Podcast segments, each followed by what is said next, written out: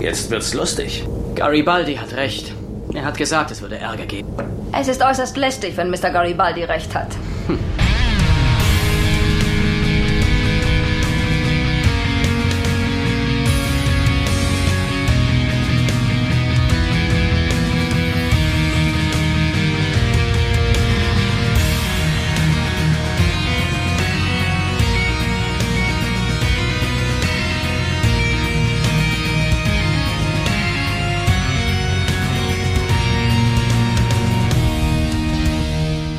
Konfusion, Missverständnisse, geradezu Achtung, babylonische Sprachverwirrung. All das steht uns heute bevor bei der neuesten Ausgabe von Der Graue Rat, der deutschsprachige Babylon 5 Podcast. Denn wir haben eine neue Stimme im Rat und diese Stimme gehört einem jungen Mann, der irgendwo im Saarland sitzt und passenderweise genau meinen Vornamen trägt. Deswegen sage ich Hallo, Sascha. Hallo. Jung ist aber auch sehr nett ausgedrückt bei 38, also so Na, im Vergleich zu mir ist das ja äh, noch jung.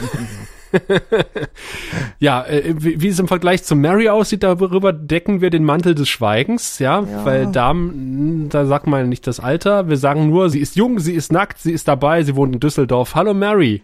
Hallo, liebe Saschas. Hi. Ja, ich, äh, das war, glaube ich, das einzige Mal, dass ich jetzt einen Namen erwähne heute. Das andere ist immer nur verwirrend. Oder ich mache das doch mit Master of Show Notes und das war's dann. Ja, ah, und man ist übrigens immer so jung, wie man sich fühlt. Richtig, das stimmt. Ein Vorschlag war ja auch, dass wir das machen. Wir sind ja quasi die, die Satras der Podcaster-Szene, der Babylon, babylonischen Podcaster-Szene. Der eine ist halt Sascha, der andere ist Sascha. Mm, auch sehr schön. Das ist gut, ja. So ein bisschen wie Satras. Aber mal gucken. Das kriegen wir schon irgendwie gebacken. Aber wenn wir einmal den Sascha hier haben, haben wir ja schon gesagt, er wohnt irgendwo im Saarland. Das hast du mir ja schon verraten. Ja. Äh, wie kommst du eigentlich in den Grauen Rat hinein? Hm. Und zu Babylon 5. Zu Babylon 5 ist ganz leicht. Also ich habe in den 90ern nur Star Trek geguckt. Ich bin ein Riesentrecki und habe B5 immer ignoriert. Muss ich ganz ehrlich sagen, gar kein Problem, immer ignoriert und habe dann irgendwann die DVD-Box entdeckt für 8,99 und war sofort angefixt. War das die, die erste Staffel oder richtig, war das die genau die, diese, nee, die okay. erste Staffel, die orangene hässliche Box, die da rausgekommen ist. Die habe ich mir damals gekauft und war sofort angefixt. Ich habe im 19 natürlich äh, Babylon 5 gesehen ein, zwei Folgen, aber das war Staffel 3 oder so und ich habe keinen Schimmer gehabt, was da passiert ist. Und da habe ich es auch gleich wieder abgebrochen. Zu meiner Schande muss ich das eingestehen. Ja, du hast aber das Glück gehabt, äh, quasi mit dem mit der ersten Folge zu beginnen, nicht mit dem Pilotfilm. Oh ja, wenn ich den als erstes gesehen hätte, hätte ich die Serie nie im Leben weitergeguckt. Definitiv nicht. Zum Glück hast du nicht mit Believers angefangen. oh Gott, ja. Oder TKO. TKO war auch so eine Geschichte, aber Believers finde ich eigentlich noch, ein, noch eine Spur schlimmer, muss ich sagen. Ja, also bei uns kam ja TKO tatsächlich äh, schlechter weg als Believers. Echt? Weil, weil Believers zumindest so etwas wie eine Handlung hatte. Und nicht gut. nur zwei sinnlose B-Handlungen aneinander gepröppelt. Stimmt, es war gut gemeint. Also von der Geschichte her nicht schlecht, aber die Umsetzung zu flach ja, finde ich. Ja. Einfach zu flach. Es war gut gemeint, aber schlecht gemacht und das ja. TKO war äh, noch nicht mal gut gemeint. okay. Naja, du hast schon gesagt, du bist eigentlich eher Trekkie. Wir kennen dich auch als Moderator der äh, Star Trek, einer der größten Star Trek Facebook-Gruppen, sage ich einfach mal. Äh, das heißt, du bewegst dich auch sonst im Bereich Science Fiction gerne, ja? Ja, auf jeden Fall. Battlestar Galactica, Babylon 5, Firefly habe ich jetzt erst vor paar Monaten geguckt. Äh, Stargate sowieso das übliche, alles, was man so in den 90ern und äh, 2000ern als 78er so an Sci-Fi mitbekommen hat, nehme ich oder habe ich mitgenommen, auf jeden Fall. Ja, das war ja kurz und schmerzlos deine Vorstellung. Ich stelle gerade fest, ich habe das falsche Blatt, die falschen Shownotes Nein. vorbereitet. Nein. Ich habe auf meinem Zettel hier nämlich stehen Angriff auf GK. Das kann das nicht ist sein. nicht ganz richtig. Das mhm. ist nicht ganz richtig. Äh, wir reden heute nämlich über eine andere Folge, die da heißt Krieger wider Willen Legacies. Und äh, Mary hat ganz stolz verkündet, da Raphael nicht da ist, springt sie quasi in die Düsseldorf-Bresche und übernimmt die Eckdaten. Genau, weil wir Düsseldorfer immer so wahnsinnig gut auf alles vorbereitet sind. Und zwar war die Erstausstrahlung in den USA am 20. Juli 1994 und in Deutschland dann am 26. November 1996. Geschrieben wurde das ich hab hier Ganze. 95 stehen. 95? Um Gottes Willen. Nee, es war. Dann habe ich falsch recherchiert. Es ist 96. War 96? Ist schon Okay. korrekt, das passt. Dann, hab, dann kann ich meine eigene Schrift nicht lesen. Das passiert mir auch häufiger mal. Ich kann auch häufig meine einzelnen Kristalle nicht mehr erkennen. Ich habe aber gerade mal neben mich gegriffen zum Babylon 5 Universum, was uns äh, ein unbekannter Hörer, eine unbekannte Hörerin geschickt hat. Vielen Dank dafür. Ja, äh, da steht aber auch der 26.11.95 drin. Gut, ich hab's äh, B5 wie gesagt 96, ne? Also Also da die Ich- anderen Folgen alle auch etwas 95 irritiert. gelaufen sind.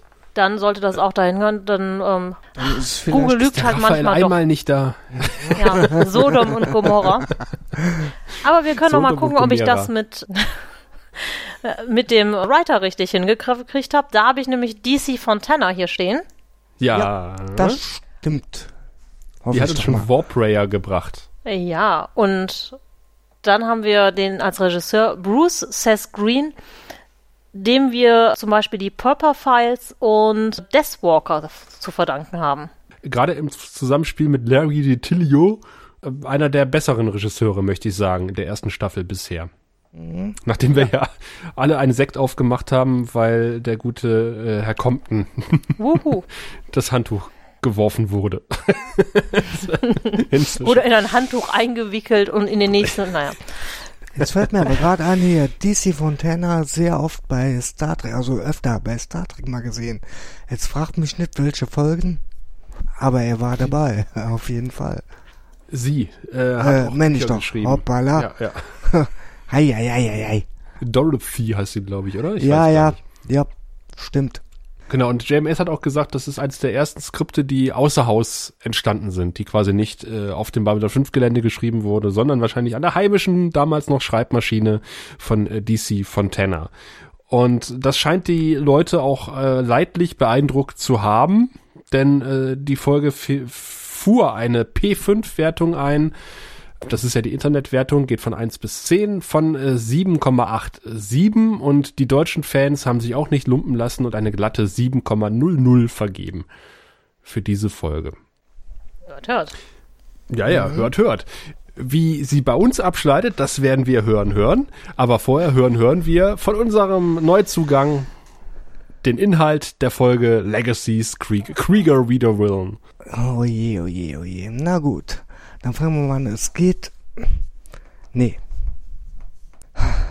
Im Zweifel fängt jede Folge der ersten Staffel damit an, dass irgendwer auf die Station kommt. Ja klar, es kommt natürlich kommt einer auf die Station. Nur Moment, ich äh, das Problem ist halt eben wie gesagt, ich bin auch etwas ähm, durch den Wind momentan. Ne? Erster Podcast und kriegen wir hin. Also in der Folge geht's drum, dass eine junge Dame auf dem Marktplatz einen Zusammenbruch erlebt. Nee, nee. Sag Doch mal, auch. wie hieß die kleine noch? Alissa hieß sie, ne? Alissa, genau. Genau, Alissa, ja. ja. Sie ist Telepathin, weiß es nur noch nicht. Oder weiß es noch? Ich, nee, nee, ich kann das einer von euch machen heute. Na gut, dann übernehme ich das einfach. Das wäre nett. Ich krieg's nämlich wirklich momentan nicht zusammen. Kein Problem. Tut mir leid. Also, äh, mit welcher Handlung beginne ich? Ach so, mit der äh, wahrscheinlich Haupthandlung, nämlich äh, die Minbari bringen einen ihrer größten Kriegshelden auf die Station, um ihn dort aufzubahren und feierlich zu präsentieren. Äh, genauer gesagt ist es die Kriegerkaste, die mit dem Leichnam ihres großen Generals angerückt kommt. Und der Kommandant der Kriegerkaste, der Herr Neroon, ja, ist so ein bisschen unsympathisch und fast ein bisschen auf Kriegsfuß mit dem guten Commander nicht Sheridan, der ja damals gegen den äh, Kriegshelden an der Frontlinie gekämpft hat. Es gibt also ein bisschen äh, Wortgefechte und dann äh, ist dummerweise irgendwann der Leichnam verschwunden von dem Kriegshelden und jetzt muss sich unser guter Garibaldi auf die Suche nach dem verschollenen Leichnam machen, äh, geht dabei auch allerlei Irrwege nach und äh, pumpt diverse Mägen von Aasfressern aus oder lässt sie auspumpen. Lässt. Lässt, er lässt, er lässt die Drecksarbeit jemand anders machen, wie immer. Und er findet diesen Leichnam nicht. Kann er auch nicht, weil im, am Ende stellt sich heraus, dass äh, die gute Dylan hinter der Entführung des Leichnams steckt, den sie dann anschließend verbrannt hat und die Asche zurück nach Bin Binbar bringen will, weil der Kriegsherr nämlich eigentlich der religiösen Kaste angehört hat, bis die Minbari in den Krieg gegen die Erde gezogen sind und dann hat er schnell mal die Kaste gewechselt, musste, daher der Titel, Krieger wider Willen werden. Und sie hat gesagt, eigentlich wollte er immer eine kleine Beerdigung haben und das, was die Kriegerkaste hier macht, ist totaler Blödsinn da sie aber höher steht als eine Rune, sagt sie ihm einfach, pass auf, wir sagen jetzt einfach der, dem Volk, der Typ ist irgendwie gen Himmel gefahren und hat seinen Körper verlassen und, und wir lassen Gras über die Sache wachsen. Damit ist da tatsächlich auch dieser Plot beendet.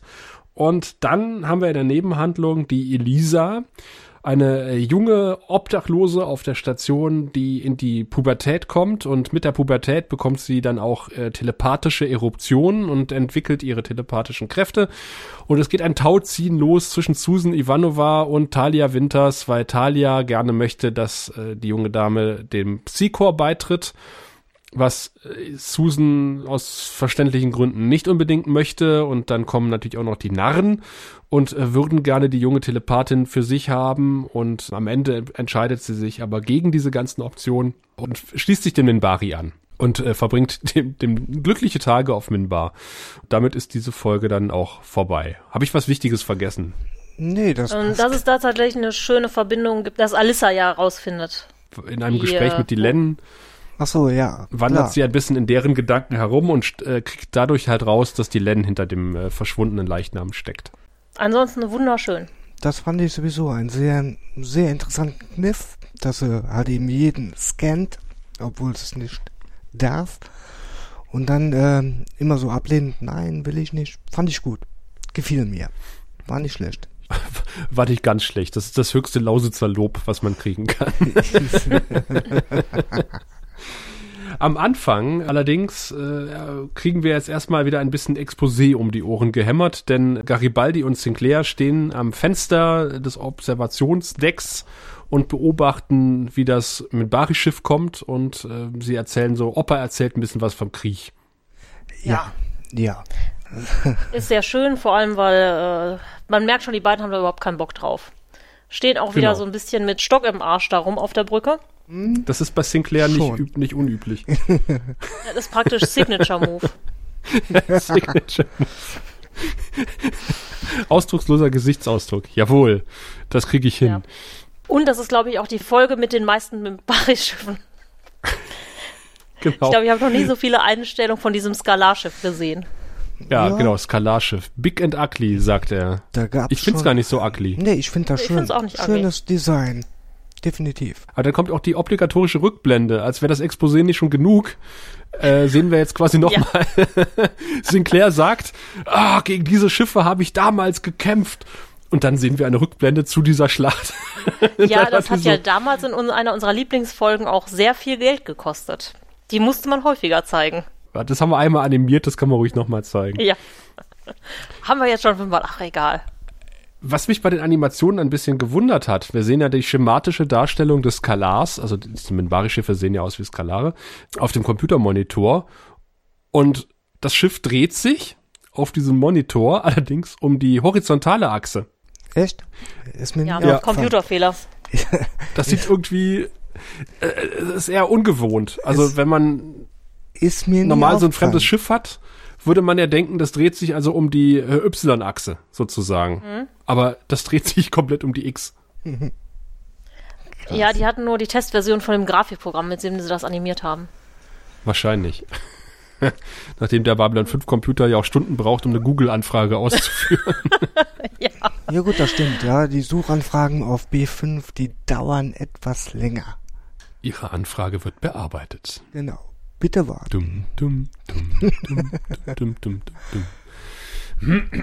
Stunden später. Aber interessant ist, dass die erste Staffel noch auf Amigas entstanden ist, ne? Das wissen auch die wenigsten. Ja, mit dem guten Videotoaster. Ja, und ich liebe meinen Amiga. Nach wie vor. Okay, ich bin die Atari-Fraktion. Ah, mein Feind. Ja, ja, genau. Oh, so. So. Dann ist mir halt aufgefallen, Ja. Talia hat offenbar eine neue Frisur, aber Susan, Hat eine Scheißfrisur. ja, in der Tat, die ist mir sehr unangenehm aufgefallen, diese Frisur von Susan. Ja, aber sie wechselt Gott sei Dank a- jede Szene eigentlich die Frisur in dieser Folge. Ja, Talia aber irgendwie auch, ne? Leute, ihr guckt Aber auf die Talia hat immer den. Also, ich guck da nie drauf. Also, ganz Wo sollen wir denn sonst hingucken bei Talia und Susan? Hm? Ähm, ja, äh, ich hätte da so zwei, drei Argumente. Drei? Ja, zwei vorne, einer hinten. Ich äh, finde die Szene tatsächlich ganz schön, weil wir haben ja da ähm, Ivanova und Talia, die sich unabhängig an so einem Tisch in die Bar sitzen. Also Ivanova sitzt schon da und auf der anderen Seite des Tresens kommt Talia dazu. Und am Anfang unterhalten die sich ja gar nicht, sondern ignorieren sich mehr. Ja.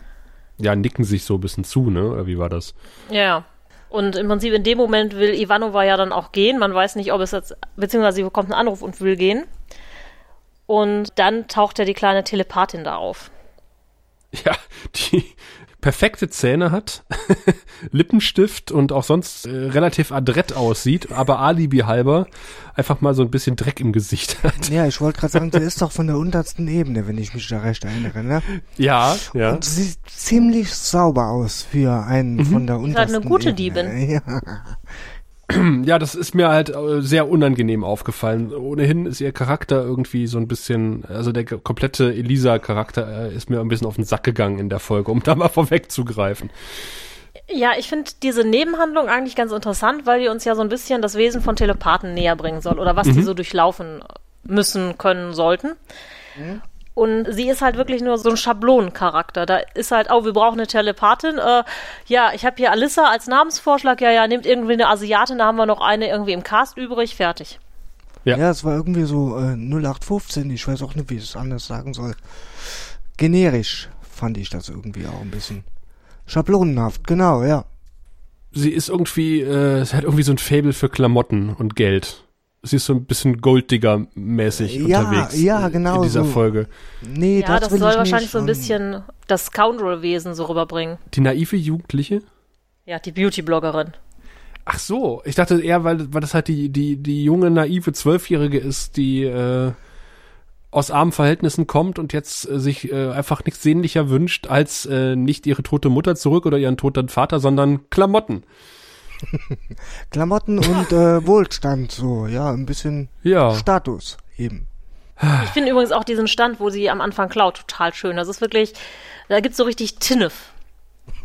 Ja. Sieht halt so aus ja. wie so ein Bijou Brigitte wirklich für Arme. Keine Ahnung. Oder diese Läden, die auch so ein Einkaufszentrum in der Mitte stehen, wo ich weiß nicht, wer da was kauft, aber gut. Genau so einer ist es. Also Die, die guten modischen Hüte waren wieder zu sehen. Tinnef Ja. auf B5 äh, sehr oft. Immerhin ist es keine Wurzel, mit der man den Boden polieren kann. Ja gut, die war auch gut, ne? Was mir auch ganz gut gefallen hat, es sind die Schweißarbeiten auf dem Sokolo. Nicht nur, dass die schweißen, sondern äh, der eine, der gerade nicht äh, nichts zu tun hat und nicht schweißt, steht daneben mit einer Kippe, mit einer dicken Zigarre im Mund und guckt seinem Kollegen zu, wie er schweißt. Ja, das ist authentisch und wir sehen, Rauchen ist da wieder erlaubt. Aber wo sollte Ja, man auch sonst rauchen, ne? Als auf einer geschlossenen Raumstation. Ja, da gibt's auch Raucherbereiche, wie auf dem Bahngleis. Die haben doch Luftfilter, mit Sicherheit. Deswegen ist Rauchen da auch erlaubt. Hoffe ich. Ich weiß nicht, auf einer, auf einer Raumstation mit einer künstlichen Atmosphäre, die nur durch eine dünne Hülle Blech von, vom Vakuum getrennt ist und lauter brennbares Material beinhaltet, würde ich ein generelles Rauchverbot erlassen. Äh, nur meine persönliche Meinung. Nö, wenn's Luftfilter gibt, ist das doch okay. Dann passt das doch.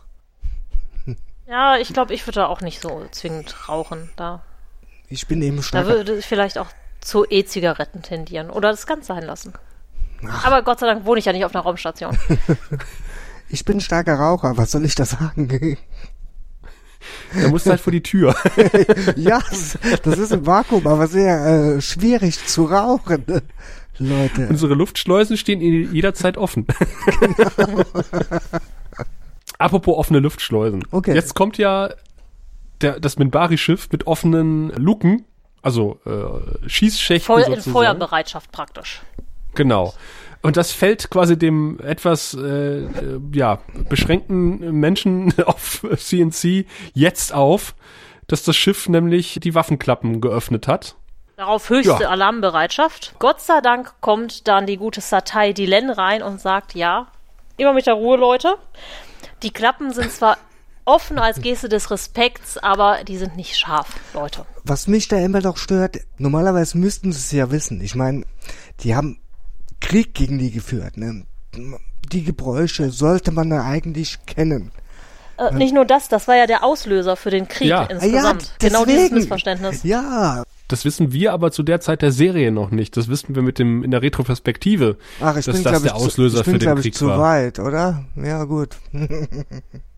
Ich okay. weiß nicht, ob JMS das noch nicht wusste oder der guten DC Fontana das noch nicht gesagt hat. Aber eigentlich sollten es die Menschen wissen zu der Zeit. Deswegen. Was den Krieg ausgelöst hat mit den Minbari. Wurde doch schon mal angesprochen, wenn ich mich da recht erinnere. Das ist länger her bei mir.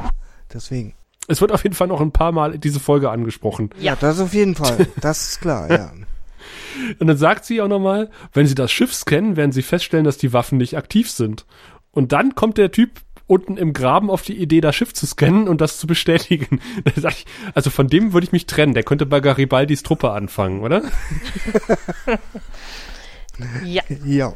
Doch schon. Dann bin ich jetzt auf der Krankenstation, wo äh, die gute Alisa, Alisa untersucht wird.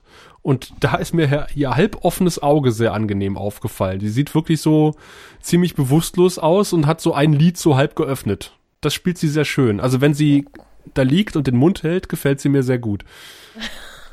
Äh, ja, da habe ich gar nicht so drauf geachtet. Ich habe eher auf diese nee. beiden Überglucken Talia und Susan geachtet, die äh, direkt während sie da praktisch noch auf dem Tisch liegt, äh, um sie herum eiern. Und um sie streiten, also so ein ja. bisschen, ja. dass sie nicht angefangen haben, jeder an einem Arm zu zerren.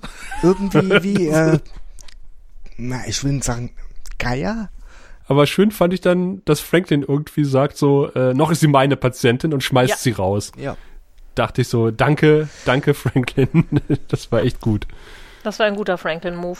Man muss ihn nicht immer äh. mögen, aber ab und zu hat er seine Momente. Ich finde gerade in dieser Folge, ähm, er hat zwar nur wenig zu sagen, ist vielleicht auch ganz gut, aber das, was er macht, ist eigentlich immer äh, ganz cool. Mhm. Hat Hand und Fuß. In der Folge ist er echt, er ist auch lange nicht mehr dabei gewesen. Oh, doch, ja. die, doch, gest, nee, warte mal, mit dem, mit dem Fieder ja. hat er noch mal seine zwei Zeilen gehabt in den letzten Folgen, aber so sein letzter großer Auftritt ist schon lange her, so wie Talias letzter Auftritt auch schon ziemlich lange her ist. Wie, nach, nach neun Folgen hat der, hat der Wortvogel in seinem, also der Thorsten Devi in, in seinem äh, Babylon 5 Universum angemerkt und ich darf da mal ganz kurz zitieren.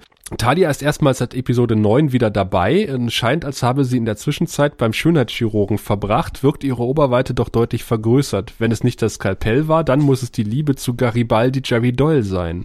Oder die Nachwirkung der Geburt des gemeinsamen Kindes. Oh.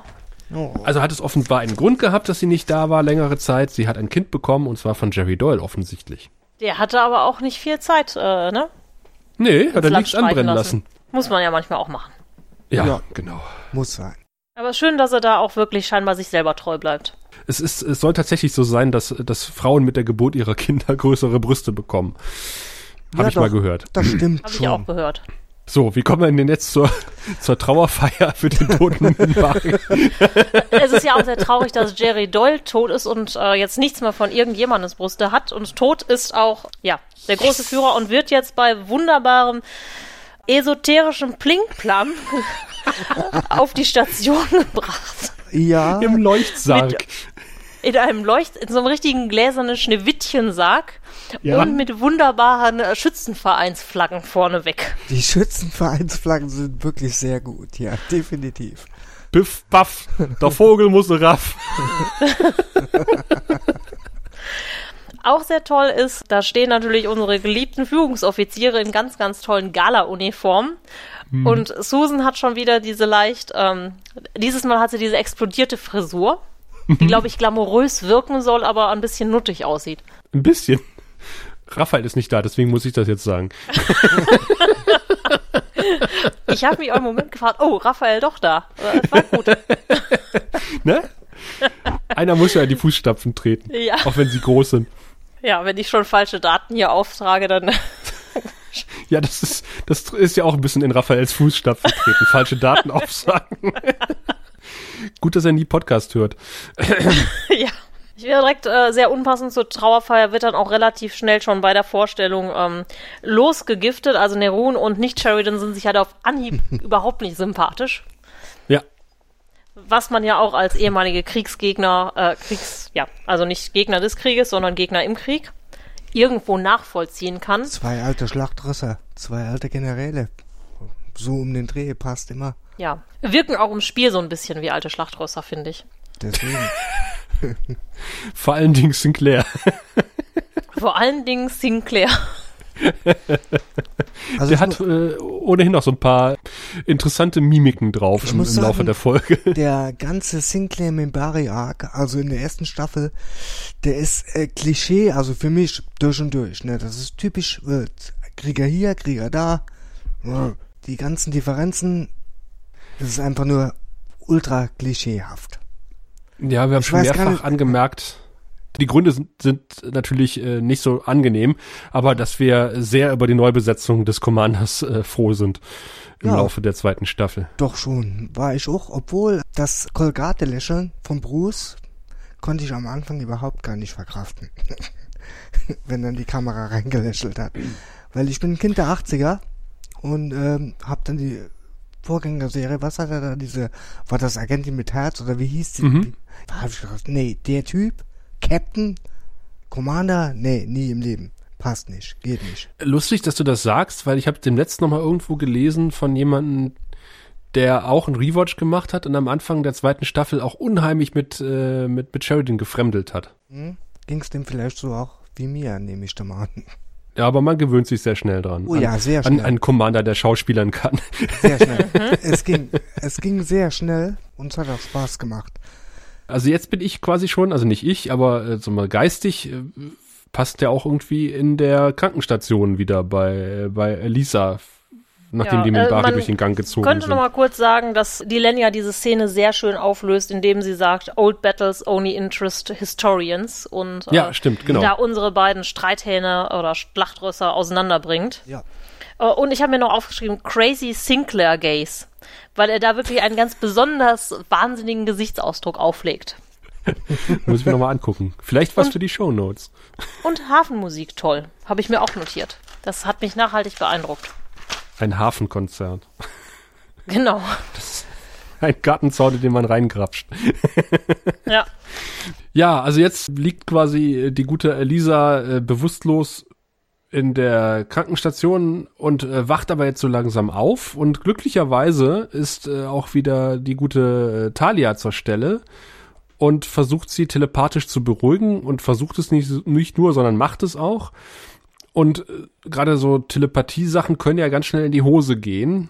Äh, zum Beispiel die telepathischen Gespräche zwischen den Damen Troy bei TNG, was irgendwie so ein bisschen albern wirkte teilweise. Hier fand ich sehr nett, also sehr angenehm umgesetzt, äh, dass das gleichzeitig gesprochen und mit Echo unterlegt und man, man kauft die, die telepathische Botschaft irgendwie ab. Ja, definitiv.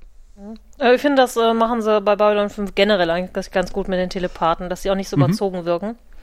Hm? Wenn man sich zum Beispiel dann ähm, die Troy aus Star Trek TNG 1, Staffel 1, das war stellenweise furchtbar. Ja. Was da passiert Richtig. ist. Mission Farpoint. Vor allem, wenn sie Schmerz Ja, aber nicht nur mit Treu, das war insgesamt furchtbar. Mission Farpoint ich spüre Station. Schmerz. Ja, oh Gott, ja. Freude. Großer Schmerz. Himmel. Nee. Ja, ich bin sehr froh, dass sie zwischen Pilotfilm und Serie das deutlich zurückgefahren haben. Gott sei Dank, ja. Und, später auch noch mehr. Aber bleiben wir mal im richtigen Universum. Okay. Denn äh, ähnlich wie bei Star Trek äh, zieht äh, Franklin jetzt einen Computer zu Rate und äh, guckt sich die Akte von Elisa an. Das habe ich auch gemacht. Ähm, im Standbild und habe festgestellt, dass es offenbar noch Schulen auf Babylon 5 gibt, weil da stand, wann sie eingeschult wurde, welche, also welche Schule sie auf der Erde besucht hat und dass sie dann auf der auf B5 den letzten verzeichneten Schulbesuch am so und so vielten 2258 hatte. Das fand ich schon bemerkenswert und ihre Religion ist Obea oder Obir, was auf den westindischen Inseln eine Naturreligion ist. Oh. Sie sieht ja. allerdings nicht sehr westindisch wow. aus. Interessant. Ja. Respekt. Tja, sehr knallhart ja. recherchiert. Wahnsinn. Ich, ich bin schwer Mal, beeindruckt. Ich muss mehr Hausaufgaben machen das nächste Mal. So geht das nicht. ja, wenn, wenn Alex nicht da ist, muss ich das ja machen. Das obliegt ja sonst immer dem Alex. Solche Detailbeobachtungen auf irgendwelchen Computermonitoren. Ach, gut, dass ich nur nackt sein muss und sonst keine Aufgaben habe. Gott sei Dank. Ja, das ist. Jeder, was er kann, ne? Was mir allerdings aufgefallen ist, es wird gesagt, Elisa wäre zwölf. Ähm, sie sieht ein bisschen älter aus. Nee, also zwölf. Auf jeden Fall. Ich hätte sie ja 16 oder so. Ja, geschätzt. 15, 16, genau. Aber zwölf? Nee. Ich, ich möchte übrigens darauf hinweisen, dass Susan in dieser Szene schon wieder eine andere Frisur hat, obwohl sie sie gerade noch offen hatte. Ja. Mit Fall am Ende. Ist ein bisschen wie Prinzessin also, Leia, die auch in jeder Szene eine andere Frisur trägt. Nee, nee, nee, nee, das stimmt ja jetzt so nicht. Das, da muss ich mal, also zum Beispiel Episode 4 hatte sie im Prinzip die ganze Zeit äh, ihre Buns. Nur in der Endzeremonie, für die man sich ja auch nochmal zurückziehen darf, hat sie eine andere Frisur. Stimmt. Na gut. Stimmt. Ich ziehe meine Bemerkungen ebenfalls zurück. Aber ich, das habe ich mir tatsächlich auch aufgeschrieben. War bei Ivanova beim Friseur. Ja, aber ich muss mal schnell ins Quartier zurück, bevor ich mir angucke, ob das Mädel aufgewacht ist. Ich muss mal meine Haare bürsten. Ich, ich stelle mir das so vor, dass die stundenlang neben der bewusstlosen jungen Dame gestanden, gestanden haben und ihre Haare gekämmt hat. Das kann Gegenseitig so haben die sich die Haare Gegenseitig gekämmt. ihre Haare gebürstet, immer so, ah, wir haben ja Zeit, bis die aufwacht. Was meinst du, sieht die Frisur okay aus? Und so, ah nee, mach mal lieber die und die. Und dann, äh, ja, ist sie halt gerade aufgewacht. Ach so, deine Haare sehen so toll aus. Ja. Sie so bürsten sich also gegenseitig, die Kratzbürsten. Oh. Ja, ja. Oh, das sehen wir ja am Ende. Ja. Um da schon mal ein bisschen hinzugreifen. Ja, ich finde die zwei aber sehr sympathisch. Ich ärgere mich immer noch, dass aus dieser Storyline nicht mehr geworden ist. Weil. Ja, wer ärgert sich da nicht? Ne? Ja. Das hätte sehr gut gepasst und für die 90er wäre es, äh, ich sag, revolutionär gewesen, wenn sie es durchgezogen hätten. Naja, es bleiben uns ja immer noch Xena und Gabrielle. Ja, ja aber das, das haben ist, wir auch schon mal. Das ist nicht, ist nicht dasselbe. Ich habe die Serie damals geguckt, die erste Staffel, sag ich, nee, ist nicht wahr, die machen das jetzt nicht. Und so haben es natürlich nicht gemacht, ne? Und ich war enttäuscht. Ich war damals wirklich schwer enttäuscht. Aber bei Xena und Gabrielle wird es auch nur angedeutet, ne? Es wird ja nie irgendwie mal gezeigt, dass sie sich küssen, oder? Doch, ich glaube einmal oder zweimal küssen ja? sie sich. Ja, ja, okay. das ist mal unter fadenscheinigen Gründen. Ja, es war aber immer so ah, okay. was Vorgeschobenes, aber trotzdem, sie haben es gemacht. Aber war trotzdem für damalige Verhältnisse auch schon relativ. Äh Deswegen, ja. Wir sollten einen Xena-Cast noch nebenbei aufmachen. Wuhu! Nee, nee. nee, nicht Wuhu, sondern.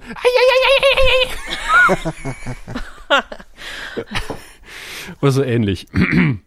ja, da ah. war schon bemerkenswert gut. Jetzt ist es, hat's mir die Sprache verschlagen.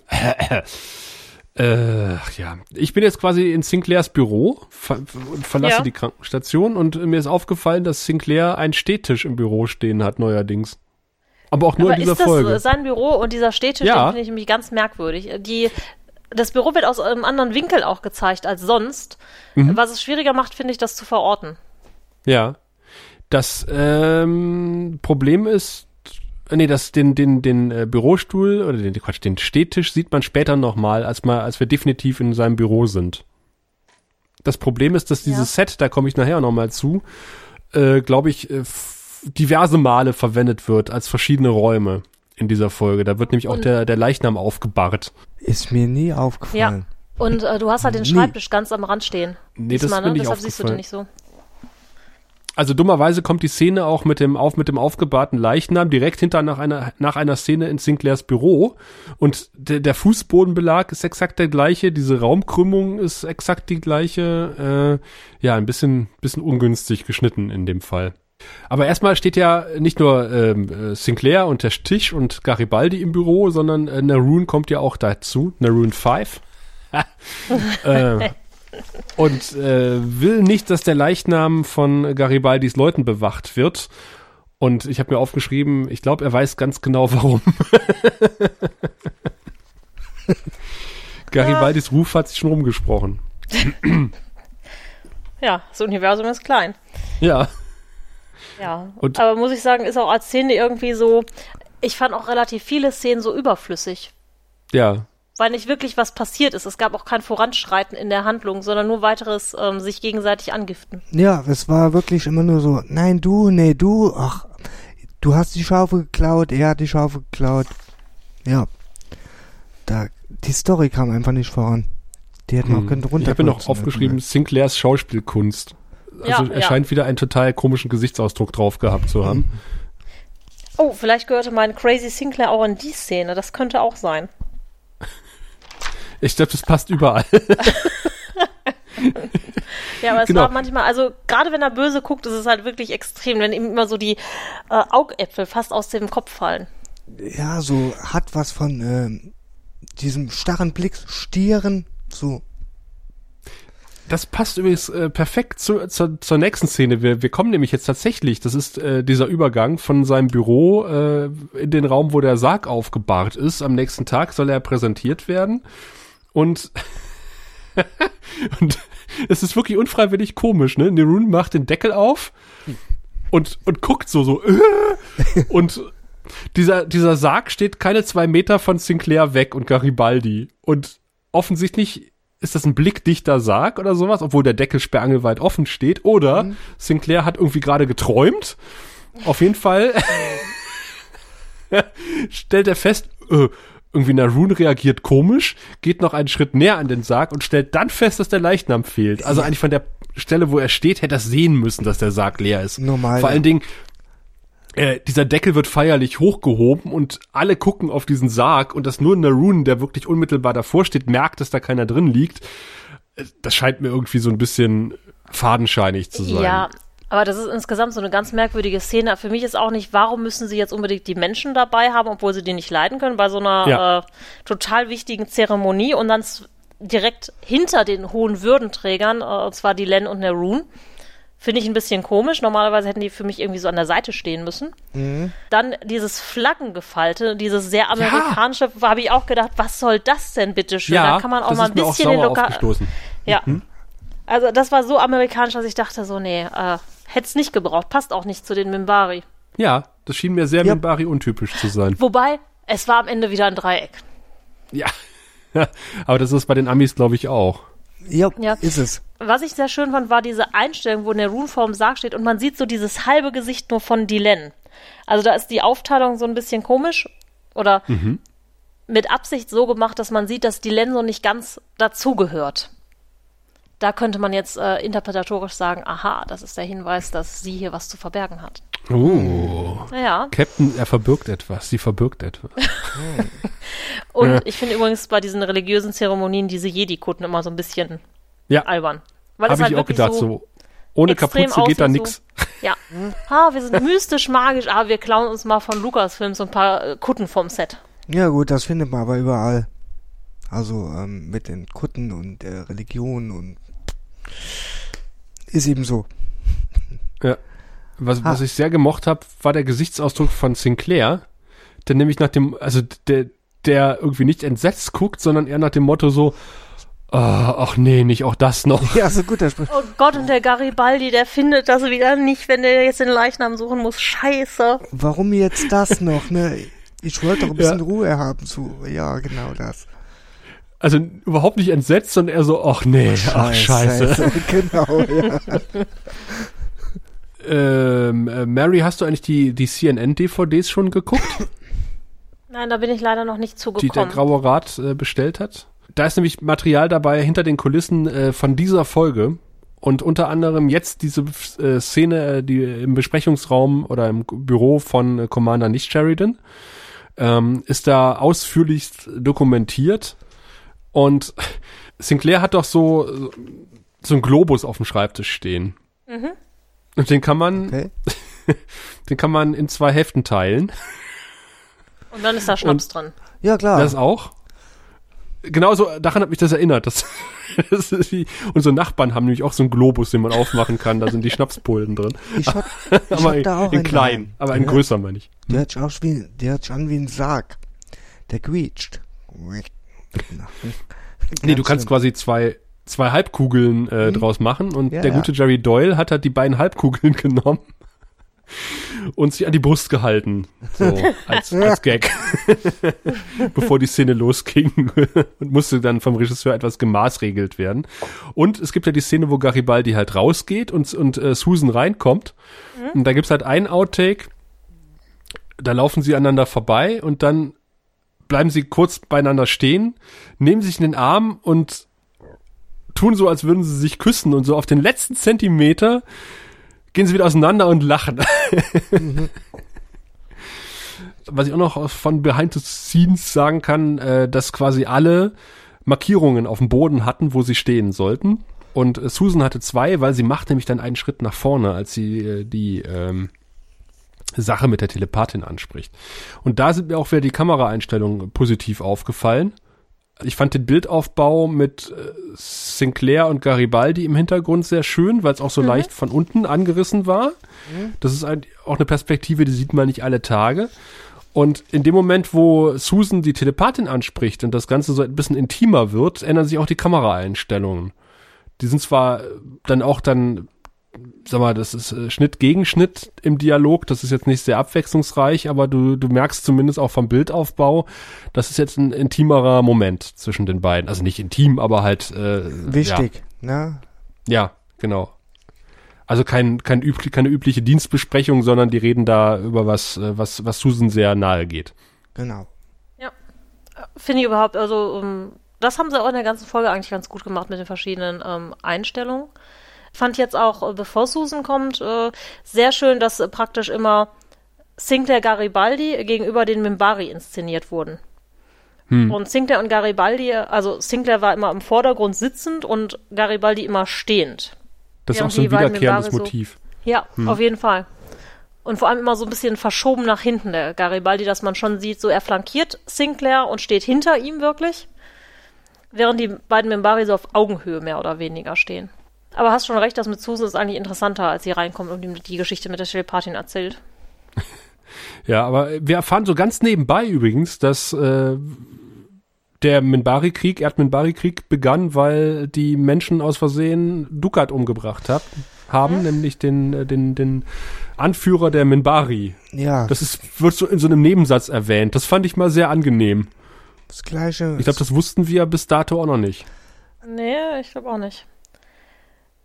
Ja, aber nee, das Missverständnis, nee. das, worauf es basierte, wird ja dann, glaube ich, auch erst später nochmal angesprochen, ne? Hm, nee, genau. nee, es war in der Folge die, die Waffen. Das waren doch die Waffen, oder? Wenn ich mich da recht erinnere, ist das gesagt worden. Äh, auch äh, Dukat, dass der gleiche Fehler begangen wurde. Oder schmeiße ich. Welche Folge? Die Waffen? Ah nee, ich meine jetzt äh, Waffen aktivieren und bla bla bla und so weiter und so fort. Aber ich glaube, das hatten wir noch nicht. Das kommt alles noch. Also nee, ich nee, glaube nicht, dass das schon war. war das, das wurde jetzt in der Folge nicht erwähnt.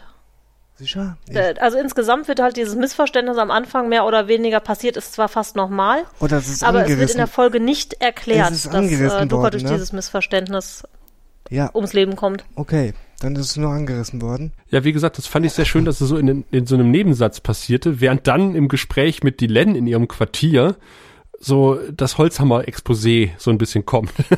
das heißt ein bisschen. Oh ja. Ich finde auch wieder schön, ich habe mir aufgeschrieben, die Len spielt mit Dreiecken. Mhm. Da ist auch immer, ich glaube, die braucht immer was zu tun. Die muss ja. immer an ihrem komischen Puzzle weiterarbeiten. Und ich finde auch sehr schön, wie ähm, Sheridan, äh, Sheridan, nicht Sheridan, da hinten sitzt auf dem Stuhl. Ja, und beim Spielen noch ein bisschen Tee. Genau, beim Spielen. da erfahren wir ja, dass Minbari durchaus die Kasten wechseln können, was ja irgendwie auch äh, ganz interessant ist. Und äh, ja, erfahren so ein bisschen auch mehr über die Kasten und den Krieg. Dass es unter anderem ein, ein Holy War war, also ein heiliger Krieg für die Minbari. Mhm.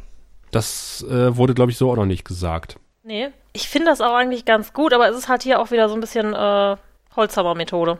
Ja, das ist ja. so die Plexiglasstange, Plexiglasstange, die medizinische. ja. Hm?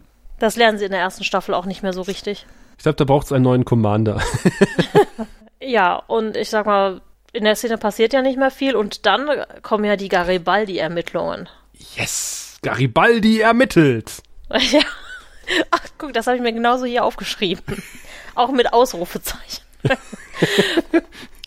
Na, ich habe hier und, gesch geschrieben, Garibaldi ermittelt, diskret bei Natov.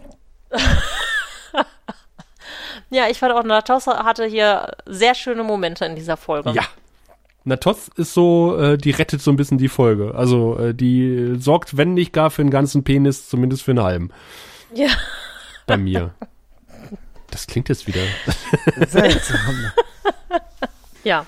Ich verstehe auch nicht, warum Garibaldi zu ihr kommt, um sie zu fragen, wo denn ein Leichnam hin verschwunden sein könnte. Ja, das wundert mich bei Garibaldi eigentlich nicht mehr. Das, Doch, mich wundert das noch. das ist so, wahrscheinlich stellt er sich in Sockerlo. Also, ey, ey, komm mal her. Hast du einen Leichnam gesehen? Willst du ein Set kaufen? genau. Was, ein Leichnam? Psst, Genau. genau. Ja, und von Natos kommt dann ja Hey, dieser du. Groß. Ja, Komm mal her. Meinst du mich? Wer ich? Psst, genau. oh Gott, wir sind in einer Endlosschleife gefangen.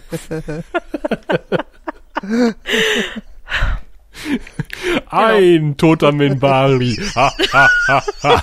Zwei tote Minbari. Ha, Stopp jetzt. ha, ha, ha. Okay. Okay. Gut. Natos bringt ihn dann auf die tolle Idee, er könnte doch mal bei den Pakmarak gucken, weil die ja Leichen fressen. Hm, lecker. Keine schlechte Bon Appetit, Idee. sagt sie Keine noch. schlechte Idee. Ja. Ja, wo man sich auch fragt, so Garibaldi, das hättest du vielleicht auch. Direkt Naja. zuerst, ne? Aber ja, gut, okay. Naja, er ist halt, äh, er braucht halt ein bisschen länger manchmal. Wie der Chef, so sein Sicherheitschef. Aber der Sicherheitschef kann ja zumindest Schauspielern, so, also. Ja, das stimmt. Ja, Obwohl er eigentlich kein gelernter Schauspieler ist, ne? Er Aber trotzdem. Er kann's Ich aber glaube aber, er spielt sich so ein bisschen selber. Er steht Ja. ja. auf die gleichen Frauen und Hat er auch gesagt. Ja, definitiv. er ist ja auch ein bisschen konservativ, Garibaldi ist auch konservativ. Er war, nicht er ist, leider. Ja, und er hat's gut gemacht. Ich fand ihn, Ja. ich fand ihn immer gut. Ich, war Ich fand ihn immer, auch super. Ich war nicht immer seiner ich Meinung. fand ihn auch immer toll. Ich war nicht immer seiner Er war Meinung. vielleicht nicht der beste Sicherheitschef, aber Er war ein guter Kerl. Er hat gute Absichten gehabt. Sag mal so. er war stets bemüht, Oder so, ja. nach Anweisung. Wie war das? Sorgte für gute Stimmung oder wie war das nochmal? Oder so, Ich ja. Gerade bei den weiblichen Mitarbeiterinnen sehr beliebt. Sehr gesprächig. Ach ja. Ne? Ja, Okay. So, und dann kommen wir praktisch von dieser Natos-Szene in die nächste Natos-Szene, wo ich ein bisschen irritiert war, weil ich so einen Wechsel gar nicht gewohnt bin irgendwie von den Folgen aus der ersten Staffel. Und zwar steht dann Natos vor der Arissa, Alissa, will ihr anbieten, äh, ja, die genetische Mutter einer neuen Reihe von Nahen-Telepathen zu werden. Ich glaube, das ist jetzt auch die erste ähm, Folge, wo wir erfahren, dass es bei den Nahen keine Telepathen gibt. ja. äh, im Pilotfilm Echt? erfahren wir das auch. Ach, es Ja, gab das- einen Pilotfilm? Den habe ich verdrängt. Ach ja, genau. Nee, Entschuldigung, wir wissen das nicht. Es wird, es wird übrigens nochmal direkt in der Folge äh, referenziert, der Pilotfilm von Susan. Weil sie sagt, äh, hier unsere letzte Telepathin, die, der, der haben sie auch so ein unmoralisches Angebot gemacht. Und Stimmt. Äh, Ach ja, ja. jetzt sind sie hier und so. Ich, ich konnte dem Gespräch gar nicht so richtig folgen, weil ähm, ich war so irritiert von, von, von, von dem Quartier, in dem sie sich befinden. Und ich habe mich gefragt, wo ist denn das um Himmels Willen? Ist das irgendwie das Quartier vom Psychor schon, weil erst ist ja Talia da? Oder ist das Elisas Quartier? Sieht das nicht anders aus? Für mich sah das irgendwie so halb offen aus irgendwie, als würden Ja. die auf halb so auf so einem Ja. öffentlichen Platz sitzen irgendwie und sich unterhalten oder einen Kaffee trinken. aber es steht ein Bett drin. Also riesen gigantisches Quartier. Im Hintergrund hört man ständig Türen auf und zugehen. Das wird mich wahnsinnig machen. Und dann habe ich aber später nochmal drauf geachtet und habe gesehen, ähm, dass da ein MedLab-Logo hängt an der Wand. Also scheint es auch auf der Krankenstation zu sein. Offensichtlich ist sie Privatpatientin, die Obdachlose aus äh, Down Below. Warum auch immer. Also wir haben im Verlauf der Serie schon kleinere Krankenzimmer gesehen. Oder Ja. gigantische Krankenzimmer, in denen fünf Betten standen. Und man überhaupt keine Privatsphäre hatte. In der letzten Angr äh, Folge, die DC Fontana geschrieben hat, übrigens. Ich prangere das an. Dass er geschrieben hat oder nicht weiß, wie groß. Ähm, ja, ja, also ja, ja beides. Beides. Also es hat mich auf jeden Fall total rausgebracht, dieses komische Set äh, und die Stühle, die im Hintergrund stehen, weil die aussehen, als hätte sie Steve Jobs persönlich erfunden. Allerdings nicht äh, in äh, Apple Weiß, sondern in Silber lackiert. Ja, doch. Das passt. Und, und dieses Bett ist ja irgendwie auch das sieht äh, im Gegenteil aus, als hätte es Herculani entworfen, weil es irgendwie äh, total geschwungen ist.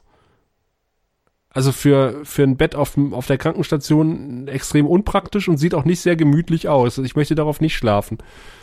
Nee. Nee, müsste nicht sein. Es ist nicht, nicht so unbedingt. wirbelsäulenfreundlich. Ich bin der Bauchschläfer. Das, also wenn man auf dem Rücken liegt, geht's vielleicht noch, aber wenn man auf dem Bauch liegt, äh, ist Stirbt die Wirbelsäule man nicht schneller, wenn man quasi immer auf dem Bauch liegt? Aber ich es gibt für alles eine Statistik, also ich, die irgendwas ja, schlaf, Ich schlafe da gar nicht, wenn ich am Bauch liege. Ich muss auf der Seite Es ist liegen. quasi, aber kom komplett entgegen der Wirbelsäulenkrümmung oh. das, das Bett gekrümmt, wenn man auf dem Bauch liegt. Also das tut, glaube ich, extrem weh. Also das ist nicht so, weiß ich nicht. Darauf würde ich nicht schlafen wollen. Ich liege gerne auf dem Bauch. Nö, auf. Ich auch hin und wieder. Das, ähm auf der Seite. Ich bin ja noch ganz froh, dass ich das noch kann. Also, wenn man dann entsprechend großen Bauch hat, dann geht's ja auch nicht mehr. Oder einen großen Busen, dann geht das auch nicht mehr. Stimmt, ja, mir hat da mal eine junge Dame mit äh, entsprechender Oberweite erzählt, sie hat ein, äh, ein Luftbett gehabt, auf dem sie geschlafen hat. Und diese Luftbetten haben ja immer so Wölbungen. Mhm. Die kennt ihr ja. Und sie hat gesagt, das hat wunderbar funktioniert, weil die Wölbungen exakt kompatibel mit ihrem Busen waren. Und dann konnte sie auf dem Bauch schlafen. Ach, das ist doch schön. Das ist doch cool. Ja, wieder eine junge Dame glücklich gemacht. Freut mich für die Dame. Ja. Aber eine andere junge Dame hat ganz andere Probleme. Die guckt nämlich aus Versehen in Natos Gehirn und stellt fest, das ist so alienhaft. Egal wie viel Geld die mir anbieten, ähm, da möchte ich gar nicht sein. Dreht sich erstmal angeekelt weg. Ich finde es für diese Folge so ein bisschen, ähm, ach, ich finde es einfach sehr undifferenziert. So, ah, die Nahen sind so böse, die sind so böse, auch weil Susan direkt sagt, ah, die Nahen, das sind alles nur Kriegstreiber und die wollen jetzt, seit die Centauri ihre Welt zerstört haben, nur noch Krieg führen da waren wir eigentlich schon weiter irgendwie. Das finde ich sehr flach. Ja, ich habe mir aufgeschrieben, Elisa ist eine Rassistin, weil sie gesagt hat, ich habe hier ein Alien-Gehirn und das fühlt sich so eklig an. Aua, aua, jo, doch, könnte aber passen irgendwie. Also erst interessiert sich nur für Klamotten, ja, und mhm. solange äh, die äh, Natoth ihr was erzählt, dass sie dann in äh, teuren Parfüms baden und die geschmeidigsten Gewänder tragen darf und äh, das auch irgendwie noch andeutet, dass sie Sklaven bekommt und sowas, äh, fand sie es ganz toll. Ja. Mhm. Aber dann hat sie festgestellt, ach nee, das sind ja Außerirdische. Äh. Das ist furchtbar. absolut. Das geht ja gar nicht. Einen absolut geilen Dialog mit, mit Susan und Natoth, wo, sie, wo Susan ihr sagt, warum kontrollieren sie nicht noch ihre, warum gucken sie nicht noch ihr Gebiss nach? Und dann meint auch Natos, ja, soll ich, das soll ich wirklich machen? Das Meinst du, das soll ich machen? tun? Ja, genau. Ja.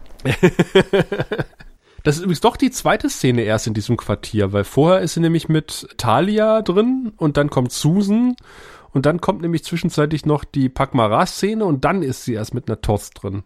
Da hast du also ein bisschen was übersprungen. Das passiert schon mal beim zehnfach Vorlauf. Ja, dazwischen ist nämlich noch die tolle Szene mit Garibaldi im Alien-Sektor bei den Pakmara. oder? Das war die Magen. Ja, genau. Ja. Und ist das ein geiles Quartier von den Pakmara, oder? Die haben hinten noch so einen großen Oberschenkelknochen rumliegen. mag die Pakmara. Die sind wunderbare Sänger, habe ich gehört. Ja, sind sie, ja, ja habe ich, ich, auch. Ich muss gestehen, ähm, ich kann mich jetzt auch wieder an die Sachen, an die Szene erinnern, nur ich fand die halt auch irgendwie so überflüssig. Ja, definitiv.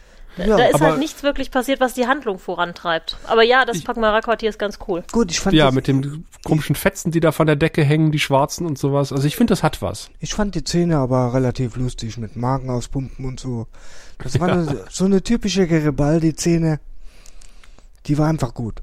mir hat sie gefallen. Ich habe mir aufgeschrieben, Magen auspump Party im Alien-Sektor. genau, ja.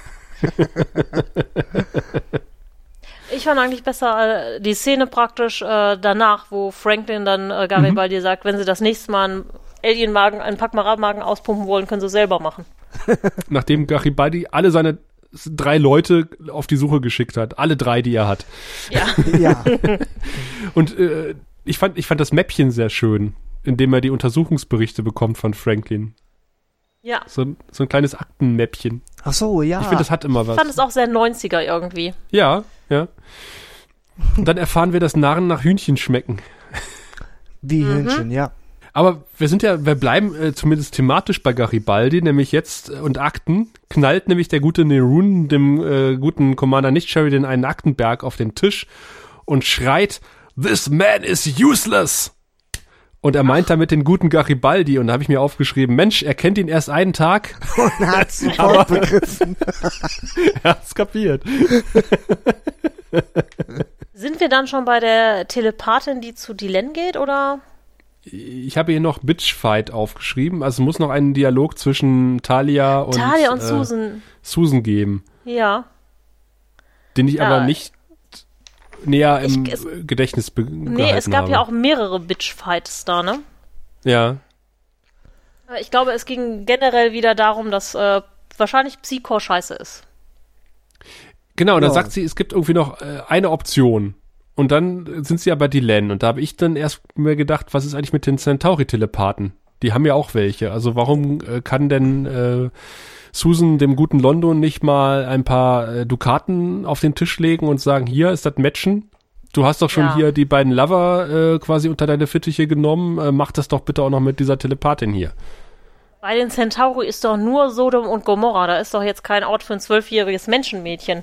Die, Na, aber die mit ihren ganzen Lustgöttern. Für, für dieses Mädchen?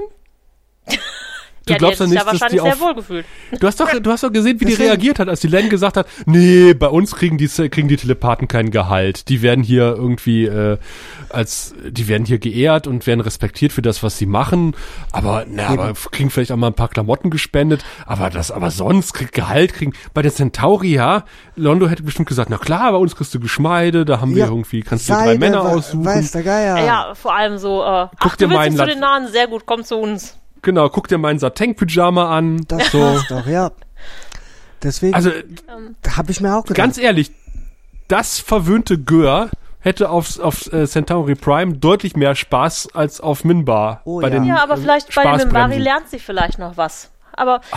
ähm, wir lernen ja hier das erste Mal, dass die auch so leicht kommunistisch angehaucht sind, die guten äh, Mimbari. Ja. ja gut, Zumindest wenn es um Telepathen geht. ja gut, kommunistisch mit drei Kasten, das ähm, passt nicht so ganz. ja, ich war ein bisschen abgelenkt durch diese Glitzerkisten auf, auf die Lenzsofa. Das ist ja schön. Ich fand diese Couch-Ecke sowieso total traumhaft. Habe ich auch gedacht, sieht fast aus wie bei mir zu Hause, nur ich habe keine Glitzerkissen. Alondo hat auch die gleichen Glitzerkissen. Echt? Das hat mich total rausgebracht. Ja, wer weiß, wer da mal auf der Couch geschlafen hat. Aber gut, ich meine, die, die Len hat natürlich auch coole Ringe zu bieten. das haben die Centauri Und nicht. Dreiecke. Und Dreiecke. Und äh, hier äh, äh, ganz krasse Gedanken hat, hat die Len ja auch zu bieten, ne? Ja. Denn als äh, die beiden rauskommen, sagt die gute Alissa direkt zu Sus- Susan, äh, ich muss dir da was sagen, äh, wird hier auf der Station zufällig eine Leiche vermisst. Genau. Denn ich habe hier zufällig in die Lens Kopf etwas gesehen. Übrigens eine, eine ziemlich coole Szene mit einem ziemlich coolen Betäubungskristall. Also man sieht halt, wie die äh, weißkuttigen Minbari, die schwarzkuttigen Minbari einfach mal mit einem Kristall in absolute Bewegungslosigkeit versetzen. Ja, und ich Das finde, ist ein geht Feature, das möchte ich, das, das sehen wir nie wieder. Aber es wäre irgendwie cool, wenn man es nochmal benutzen könnte. ich finde auch einfach schön Weißkuttige gegen Schwarzkuttige, damit auch kein Klischee außer Acht gelassen wird bei den guten Mimbari. Ja, so schwarz gegen weiß passt immer. Ja, die Len ist ja, die Len ist ja dafür grau. ja. Ja, Denn wir stehen zwischen, ja. Licht, Ja, Schatten genau. und so weiter und so fort. Dann zeigt das auch gefälligst. Und sagt es nicht nur. Und dann setzt, äh, schade, dass Raphael jetzt nicht hier ist, Ivanova einen äh, allseits beliebten Funkspruch ab, nämlich äh, Garibaldi, ich muss unbedingt mit Ihnen sprechen. Klick. Ja, um die Spannung aufrecht zu erhalten, wie immer. Ja, Mehr Dialog wäre teurer gewesen. Spannung um jeden Preis. Äh, und kein Klischee auslassen, erwartet uns in der nächsten Szene. Ja, ein, ein Nicht-Sheridan-Klassiker, würde ich sagen. Ja. Der gute Sinclair kommt in sein Quartier, was dunkel und verwüstet ist. So, du kommst, äh, lieber Sascha, du bist neu hier. Ja, ja. Du kommst in dein Quartier. Dein Quartier ist absolut dunkel und du erkennst so äh, im äh, ja, Licht, dass der Flur, das fahle Licht, was der Flur in dein Quartier wirft, dasselbige befindet sich in einem desolaten Zustand. Offensichtlich war jemand da und hat drin rumgewütet und ist vielleicht auch noch drin. Wie okay. reagierst du? Scheiße. Ja gut, wie reagiere ich? Ähm, ich mach's Licht an. Ja. Ja. ja, das wäre mein erster Gedanke. Und dann würde ich vielleicht noch mal einen Schritt zurück in den Flur gehen und erstmal die Sicherheit rufen. Doch schon. Dann noch mal reingehen ja, nee, und das Licht anmachen. Klar, deswegen. Ich äh, latsche nicht einfach rein und sag, oh großer Gott, da kommt einer, bauf, weg. Nee. Genau, denn was macht unser guter Sheridan, äh, nicht Sheridan? er macht nicht das Licht an, sondern geht ins dunkle Quartier hinein, wo natürlich noch er der... Er pirscht Raubkatzen gleich sich an seine ja, Beute ja. heran. Das ist so dämlich. Und dann entbringt, äh, entbrennt ein noch dämlicher Faustkampf zwischen Naroon und äh, Sinclair. Und Sinclair scheint einen ordentlichen Bums zu haben. Denn der, oder Naroon hat trotz äh, des opulenten Schädels äh, auf seinem Kopf eine ziemliche Weichbirne, denn offensichtlich kann Sinclair den guten Naroon mit einem gezielten Faustschlag ausschalten. Und wir haben in Barry gesehen, der religiösen Kaste, die deutlich mehr einstecken. Schon, definitiv. Für einen Minbari von der Kriegerkaste ist Naroon eine ganz schöne Lusche, habe ich mir aufgeschrieben. ja. So große Klappe und nichts dahinter. Und jetzt, nachdem Naroon auf dem Boden liegt, macht Sinclair das Licht an. ja, vielleicht könnte also Minbari sowieso total nachtblind, hat er sich gedacht und äh, äh ja. Hm. Oder er selber kann im Dunkeln total gut sehen. Wahrscheinlich ist ja. seine, seine Geheimwaffe neben Schauspielkunst ist im Dunkeln sehen. ja, kann ja sein. Ja, dann kommt aber ja. wie aus Geisterhand äh, Garibaldi, der eigentlich bei Susan sein sollte. Immer eine Quartier. Minute zu spät, wenn die Schlägerei vorbei ist. Ja, genau. Ja, es sei denn, er fängt sie an. In den letzten beiden Folgen kommt da irgendwie auch Garibaldi mit einem SWAT-Team und versucht äh, Sheridan zu, äh, Sinclair zu retten nachdem Sinclair sich selber gerettet hat. Das ist jetzt irgendwie so ein Muster, was sich fortsetzt irgendwie. Und wie kommt der Naroon eigentlich in sein Quartier? Ach, egal. Das fragen wir nicht äh, nach. Kriegerkaste, der hat auch einen Kristall, damit kann er Türen öffnen. Deswegen, ja. Dann, dann kommt ja, apropos Tür öffnen, dann kommt ja, ist der Türöffnertag auf Babylon 5. Dann kommt nämlich Garibaldi und sagt hier, wir haben eine Zeugin, ähm, mit der solltest du mal sprechen. Und dann legt äh, Sinclair seinen freundlichen Gesichtsausdruck auf und empfängt die junge Telepathin und quatscht mit ihr, aber die Tür bleibt die ganze Zeit offen. Und ich hab da gesessen und hab gedacht, Mensch, mach doch endlich mal diese scheiß Tür zu. Das, das wird mich wahnsinnig machen. Vor allen Dingen, wenn du jetzt irgendwie die einzige Zeugin hast, die irgendwie was entdeckt hat, was mit der verschwundenen äh, Minbari-Leiche zu tun hat. Mhm dann mache ich doch die Tür hinter mir zu. Definitiv. Also. Auf jeden Fall. Nachdem Garibaldi die einzige Zeugin ja auch durch die halbe Station geschleppt hat. Ja. Ah. Ohne Begleitschutz ah. und so weiter. Ach, Garibaldi war ja da, der macht das im Notfall. Ja, klar. Ich an Garibaldis Stelle hätte die ja irgendwo deponiert und gesagt, äh, Sinclair, pass auf, da habe ich jemanden, komm mal vorbei, bitte. Aber nein, er schleppt die in Sinclairs Quartier. Warum auch immer. Vielleicht ist es da sehr sicher. Weiß der Geier. Ja, wie man sieht, ist das Quartier von Sinclair extrem sicher. Ich habe damit gerechnet, dass Sinclair sagt, ach, entschuldige bitte die Unordnung. Ja. Aber ich hatte gerade einen wütenden Minbari in meinem ich Quartier. Ich hatte jetzt nicht mit euch gerechnet. Er kennt die Situation nicht. Ja, ja, das ist ja, das ist, Wunder dich bitte nicht über den halbnackten Minbari in meinem Quartier, dass es hier so komisch aussieht. Genau. Und dass ich auch noch ein zerrissenes Hemd trage. Das ist immer so. Kommt wir hatten, äh, wir hatten einen Faustkampf. Oder Naroon? Äh, ja, ja. ein Faustkampf. Faustkampf, ja. Ja, nach dem körperlichen Showdown folgt jetzt der verbale Showdown im Frachtdeck. Genau, Dylan offenbart sich. Oder? Wird in flagranti erwischt von Sinclair und Garibaldi, aber vor allen Dingen von Sinclair bei der Übergabe einer Urne, in der sich die Asche des großen Kriegshelden befindet. Und wir alle fragen uns, wie äh, Dylan äh, die Leiche verschwinden lassen konnte. Das haben wir gesehen, aber wie sie die Leiche unauffällig krematieren äh, lassen konnte auf Babylon 5. Ja, da passiert also, ja so einiges, ohne dass da, es jemand mitkriegt. Da also da ein kleines nie, Feuer wird auch schon mal entgehen. Ich habe nie drüber nachgedacht, Leute. In der untersten Ebene fällt das nicht auf. Hat Babylon 5 ein Krematorium? Offensichtlich. Mit Sicherheit. Irgendwas müssen Muss die ja mit ihren Leichen machen. Ja. Die werden ja nicht alles. In den Weltraum. Nee, geht nicht. Und aus hygienischen Gründen äh, ist da, glaube ich, Krematorium am besten. Ja. Ja, würde sich anbieten, ne? Wobei die alle Gefallenen äh, in späteren Folgen ja in Photonentorpedos ins Weltall schießen. Ja, das ist aber so ein Sci-Fi-Ding, ne? Das uh, muss man, glaube ich, machen. Ja. Aber war das nicht nur Militär in den späteren Folgen? Ich bin mir nicht mal ganz sicher. Obwohl, nee, nee. Passt ja so. Nee, nee, so. warte mal. Egal. Wir haben, wir haben das schon gesehen in der ersten Staffel. Und das war irgendein Typ, auch ein Obdachloser, den Susan ins All geschossen hat. Ja, stimmt, aber ich komme auch nicht mehr drauf, was es war.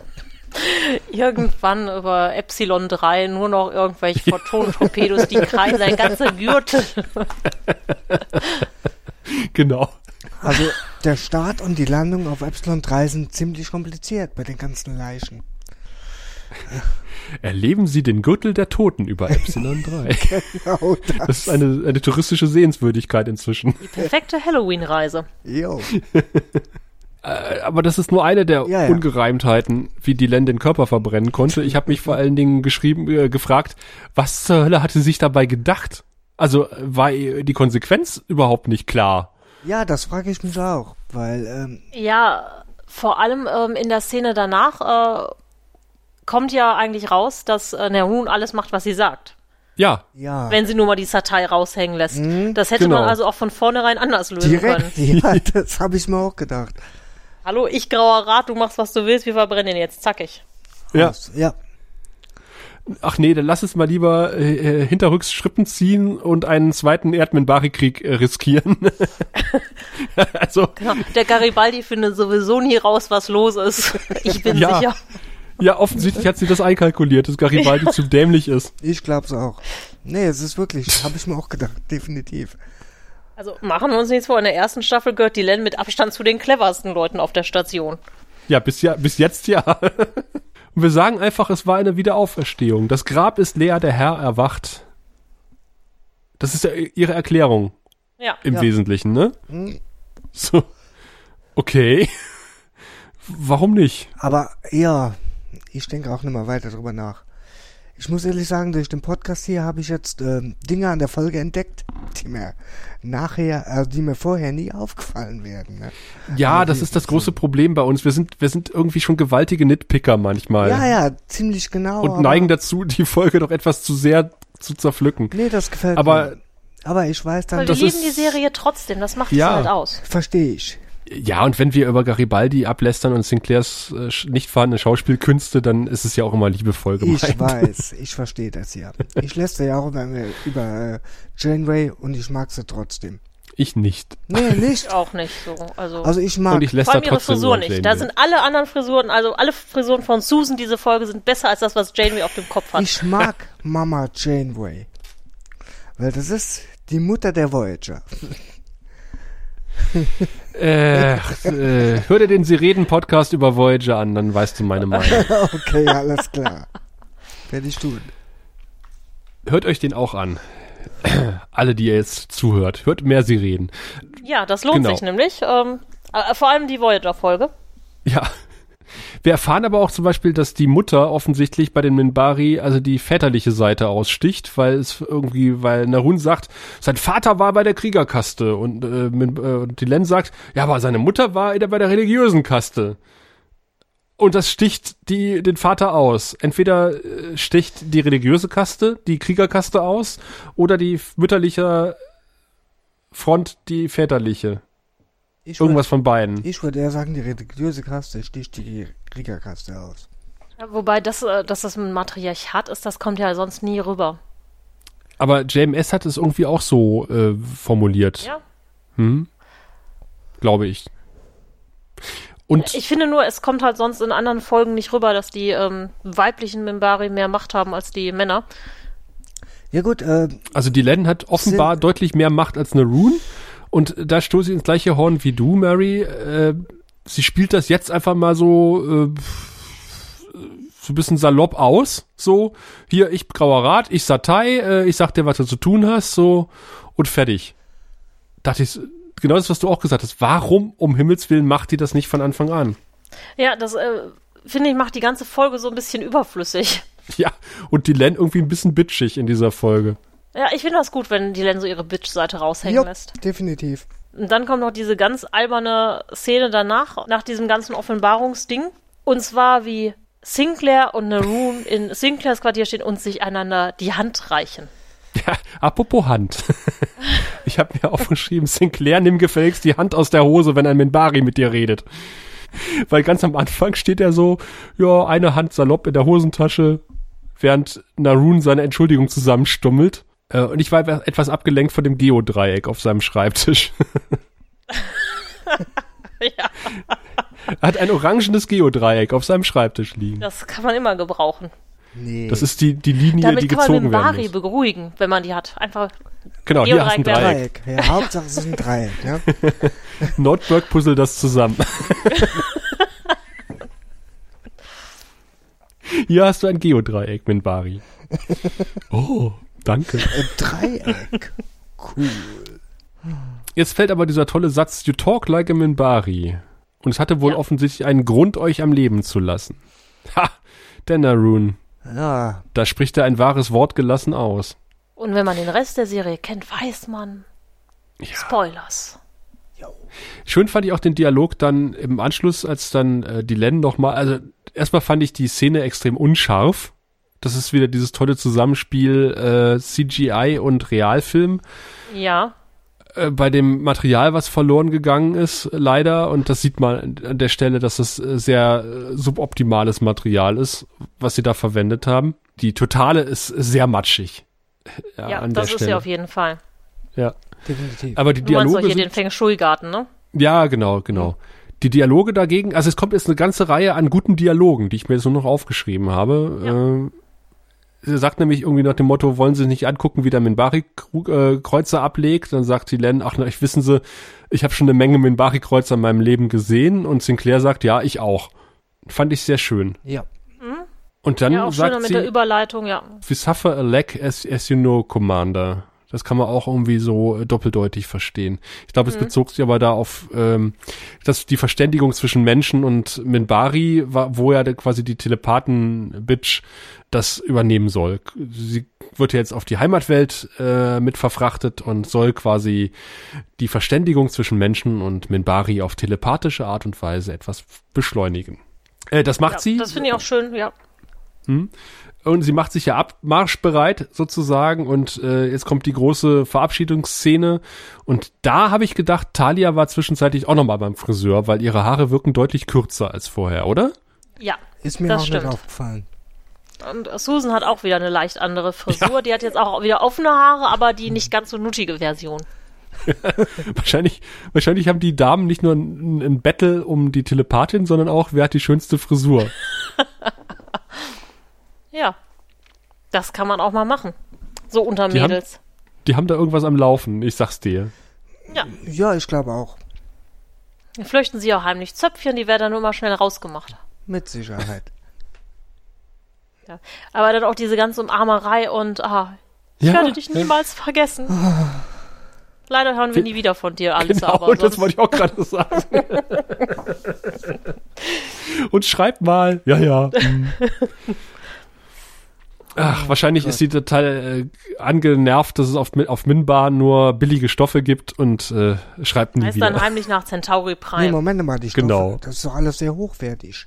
Also, äh, die, die Stoffe auf Minbar, ich stelle mir das vor, Handwerkskunst, von Hand gewebt, das kostet doch alles Geld auf eine Hände. Aber ich wage mal zu behaupten, den guten Stoff, den gibt's nur auf Centauri Prime. ja, da gibt's den richtig guten Stoff. Ja. also ganz ehrlich. Van Adam Dutzend. Ja, wenn ich es mir aussuchen kann, mit wem ich Party mache, dann doch mit einem mit Centauri und nicht mit einem oh, ja, auf jeden, auf jeden Fall. Fall. Keine Diskussion. Auf jeden Fall lädt Talia jetzt die gute Susan zu einem Drink ein und Susan sagt, in einer halben Stunde beginnt mein Dienst, aber für einen Sturzdrink reicht es. Ja, Wodka kann die Susan doch immer. Mit Sicherheit. Genau. Das geht. Ich glaube, in einer halben Stunde kriegt Susan ein paar Drinks hinter die Binde ja. gekippt. Und dann gehen sie äh, von dann und ich habe mir aufgeschrieben, Now Kiss. ja, ja, wahrscheinlich. Ja, ist wirklich sehr schön. Hm? Also das so das Zusammenspiel von den beiden mag ich tatsächlich auch in dieser Folge, auch wenn es manchmal sehr ähm, Holzhammer oder Plexiglasstangenmäßig whatever ist. Ja, ich glaube, das bringt das ja. Verhältnis der beiden doch irgendwie ein Stück voran. Ja. Diese Folge. Nur leider bringt's am Ende nichts. Ja, aber die Folge ist ja immer noch nicht vorbei, sondern es kommt noch eine Umarmung. Ach, nämlich ja.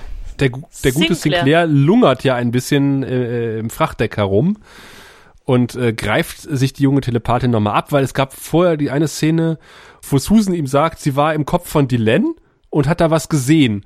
Und da sieht man mhm. irgendwie so, so, so einen ganz komischen Blick von Sinclair nach dem Motto, aha, äh, das geht bestimmt um mich. Und dann, ja, ja, sie weiß, wo die Leiche ist. Oh. ich finde, das war mal ganz gut gespielt von ihm in, in der Szene. Und jetzt kommt er darauf nochmal zurück und sagt, na, du warst ja hier im Kopf von Dylan, hä? hä? Natsch, natsch, was hast du da noch gesehen? Hm, hm, hm. Zufällig was mit einem Gedächtnis, äh, mit einer Gedächtnislücke? War, kam ich drin vor im Kopf von Dylan? Hä, hä, hä? Natsch, natsch, natsch. Ja, und zu seiner großen Enttäuschung sagt sie, ja. nee, ich habe da nur ein komisches Wort gehört, nämlich Chrysalis. Uh. Ich weiß gar nicht, was sie im Deutschen sagt. Sagst du da Kokon oder auch Chrysalis? Ich kann mich... Äh, was war's noch? Ich hab's nie auf Deutsch geguckt. Ja, gute Frage. Auch nicht. Ich hatte und hab's vergessen. Toll. Ja. ja. Und auf jeden Fall fragt Von die kleine Alissa auch, was ist das überhaupt? Und er meint dann halt, ja, ne, so eine Art Kokon. Ja, jeder normale Mensch hätte gesagt, Chrysalis, ist das nicht eine Pflanze? aber, aber Sinclair weiß natürlich, Doch, müsste, der alte langsam Googler, das ist ein Kokon. Es müsste Chrysalis ja. gewesen sein, aber auch im Deutschen. Und dann meine persönliche Lieblingseinstellung, die Kleine geht und Sinclair steht da sinnierend und sagt noch einmal Chrysalis. Ich muss es herausfinden. Ich muss es herausfinden. Ich werde Garibaldi Bescheid sagen, dass er noch mal. kamen unangenehme Erinnerungen hoch, ja. Und dann endet die Folge sozusagen. Ja. Und äh, der Minbari-Kreuzer fliegt los und wir hören nie wieder etwas von dem Telepathenmädchen. Ein Glück. Genau. Hm. Ja. Oh Mann. Jo. Damit endet die Folge. Aber unsere noch nicht, denn äh, wir kommen jetzt zur allseits beliebten Bewertung nach Wir. Sehen Sie, wir Centauri haben sechs, äh, und jede Zahl steht für ein bestimmtes Niveau von Intimität und Lust. Also es beginnt bei eins und das ist, na ja, ja, ja. Dann kommt zwei und wenn man fünf erreicht hat, dann... Äh, ja, ja, schon gut, ich habe verstanden, alles klar. Tja, 0 bis 6 Centauri-Penisse sind zu vergeben für diese Folge und Sascha, da du äh, frisch hinzugestoßen bist, äh, hast du quasi äh, das Recht der Prima Noctem äh, und äh, darfst hier als erstes deine Penisse zücken. Okay, dann äh, nehme ich, ähm, geh nach halbe Penisse. Ja. 4, 5. 5? 4,5. Ach, 4,5. 4,5. Äh, da habe ich verschreckt einen kleinen Hörsturz bekommen, entschuldige. Ja, ich war auch einen Moment etwas baff. Ja, das ist äh, sehr hochgegriffen oder sehr tief in die Hose nee, in dem ich, Fall. Ich fand die eigentlich gar nicht so schlecht, ne? Wie kommst du zu deiner Bewertung? Erklär uns das. Ja, ich fand, ähm, dass man eben über die Mimbari etwas erfahren hat. Wie die Nahen ein bisschen ticken. Ich fand den Subplot mit der Telepath, die Telepathin fand ich blöd, aber den Subplot an sich fand ich nicht schlecht. Deswegen, mir haben da die Infos gereicht ich würde sagen vier bis vier, fünf. Viel tiefer okay. will ich dann gehen. Ich fand äh, viele Folgen viel schlechter von der ersten Staffel. Ja, aber es gab auch durchaus viel bessere Folgen. Ja, gab's auch. ja. Gut, ich bin. Vor allem, es kommen ja auch in den nächsten Staffeln noch. Ich bin ja jetzt frisch neu, ne? Also, ähm, wenn ich das jetzt als Maßstab nehme, sage ich jetzt 4, 5. Okay. Wenn man bedenkt, dass 3 quasi eine durchschnittliche Babylon 5 Folge wäre, würde ich nicht zur 4,5 greifen, sondern eher sagen, die Folge ist unterdurchschnittlich, leicht unterdurchschnittlich. Oh. Also äh, es ist für mich so die, die Episode der zufällig dazu stoßenden Charaktere, ja. die den begonnenen Dialog äh, fortführen. Äh, das ist echt so so auffällig. Also ständig kommt irgendwer zufällig gerade um die Ecke, wenn er benötigt wird. Also ich, ich finde die Handlung teilweise echt oder das, das Schreiben teilweise echt faul. Also mhm. da hat sich Frau Fontana ist es anderswo das stimmt. deutlich mehr Mühe gegeben. Das Schreiben. Und es ist wirklich faul, aber trotzdem gut. Mir hat's gefallen. Naja, äh, gut ist vielleicht nicht gerade das Wort der Wahl in dem Zusammenhang. Und dann am Ende noch ganz schnell so äh, die Auflösung hineingequetscht. Äh, also wir erfahren natürlich wir erfahren natürlich ein bisschen mehr über die Minbari. Es, die Folge dient ja dazu, äh, Talia und Susan ein bisschen näher äh, in eine Richtung reinzudrängen, aber irgendwie, wie gesagt, die Telepathin nervt mich komplett an. Also oh, sie Gott. ist eine rassistische Golddiggerin. Sie ist schlimm. Die nur auf der Suche nach Geld und Klamotten ist. Also ah, es sind viele nette Kleinigkeiten drin, aber äh, wir erfahren ein bisschen Background, aber alles im Allen reißt mich die Folge wirklich nicht vom Hocker. Und ich würde sagen zwei bis zweieinhalb von, äh, von, von sechs Penissen. Uiuiuiui. Ui, ui, ui. Ja. Ach, wir Lauschen sind uns wir mal der, den weisen Worten von Mary. Weise Worte, ach. Ähm, ja, ich würde tatsächlich bei zwei Penissen ähm, lassen und auch nur, weil mir halt zum Beispiel das Zusammenspiel zwischen äh, Talia und Ivanova wirklich gut gefällt.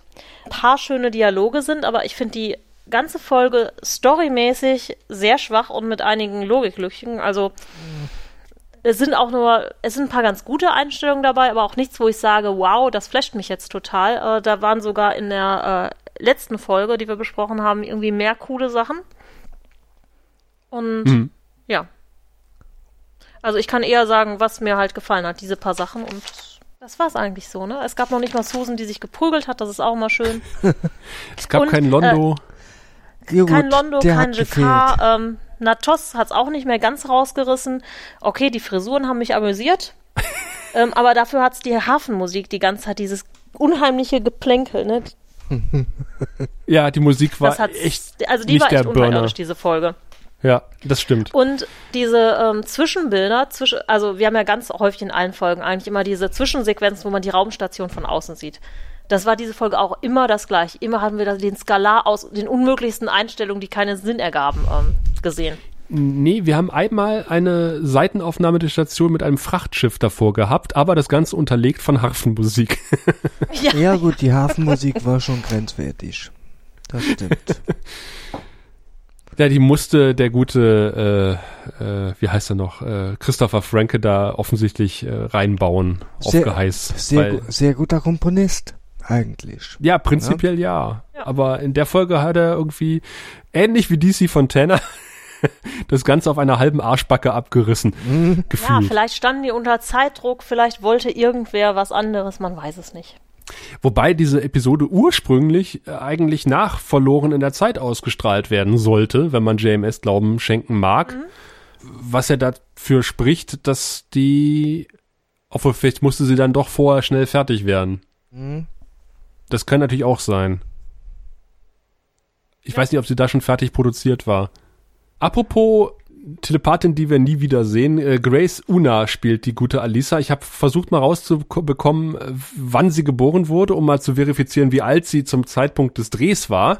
Aber um ihr Geburtsdatum rankt sich offenbar ein großes Geheimnis und ihre Karriere äh, ja bei IMDb beschränkt sich auf fünf Einträge oh. und ein paar, wenn man nachher googelt, ein paar halbseitene Aufnahmen von ihr. Also sie scheint keine große Schauspielkarriere mehr hingelegt zu haben. Mhm. Der gute John Vickery, der Naroon gespielt hat, den haben wir noch mal, äh, Mary, du wirst dich freuen, äh, ich sag nur 700 Euro Pledge, bei Crusade äh, noch mal später wieder gesehen. Ich freue mich wahnsinnig. Ja, hm. ähm, und in diversen Rollen bei TNG, bei Enterprise und bei Deep Space Nine, da spielt er den guten Ghoul Rousseau oder Roussot. Ähm, also bei Star Trek auch äh, durchaus öfter mal vor der Linse. Bekannt. Der gute Schauspieler, der da den äh, Naroon gespielt hat. Und Naroon werden wir ja auch noch mal öfter wiedersehen. Also im Gegensatz ja, zur Telepathin. Schon. So viel sei gesagt. Wir werden in der kommenden Folge viele neue Außerirdische und alte Freunde und Bekannte wiedersehen, die ja dann heißt Angriff der Außerirdischen. Eine Doppelfolge, die wir in einer Folge besprechen werden und äh, wie die dann abschneidet, ob äh, sie überdurchschnittlich oder unterdurchschnittlich ist, das hört ihr in der nächsten Ausgabe von Der Graue Rat, der deutsche Babylon 5 Podcast. Bleibt uns bis dahin gewogen und hört auf das, was Anke jetzt sagt. Du findest den Grauen Rat im Internet unter www.der-graue-rat.de unter facebook.com slash grauerrat und at graurat bei Twitter. Nimm Kontakt mit uns auf unter goldkanal at der-graue-rat.de. Benutze das Plugin auf unserer Seite oder ruf uns einfach an unter 0355 547 8257.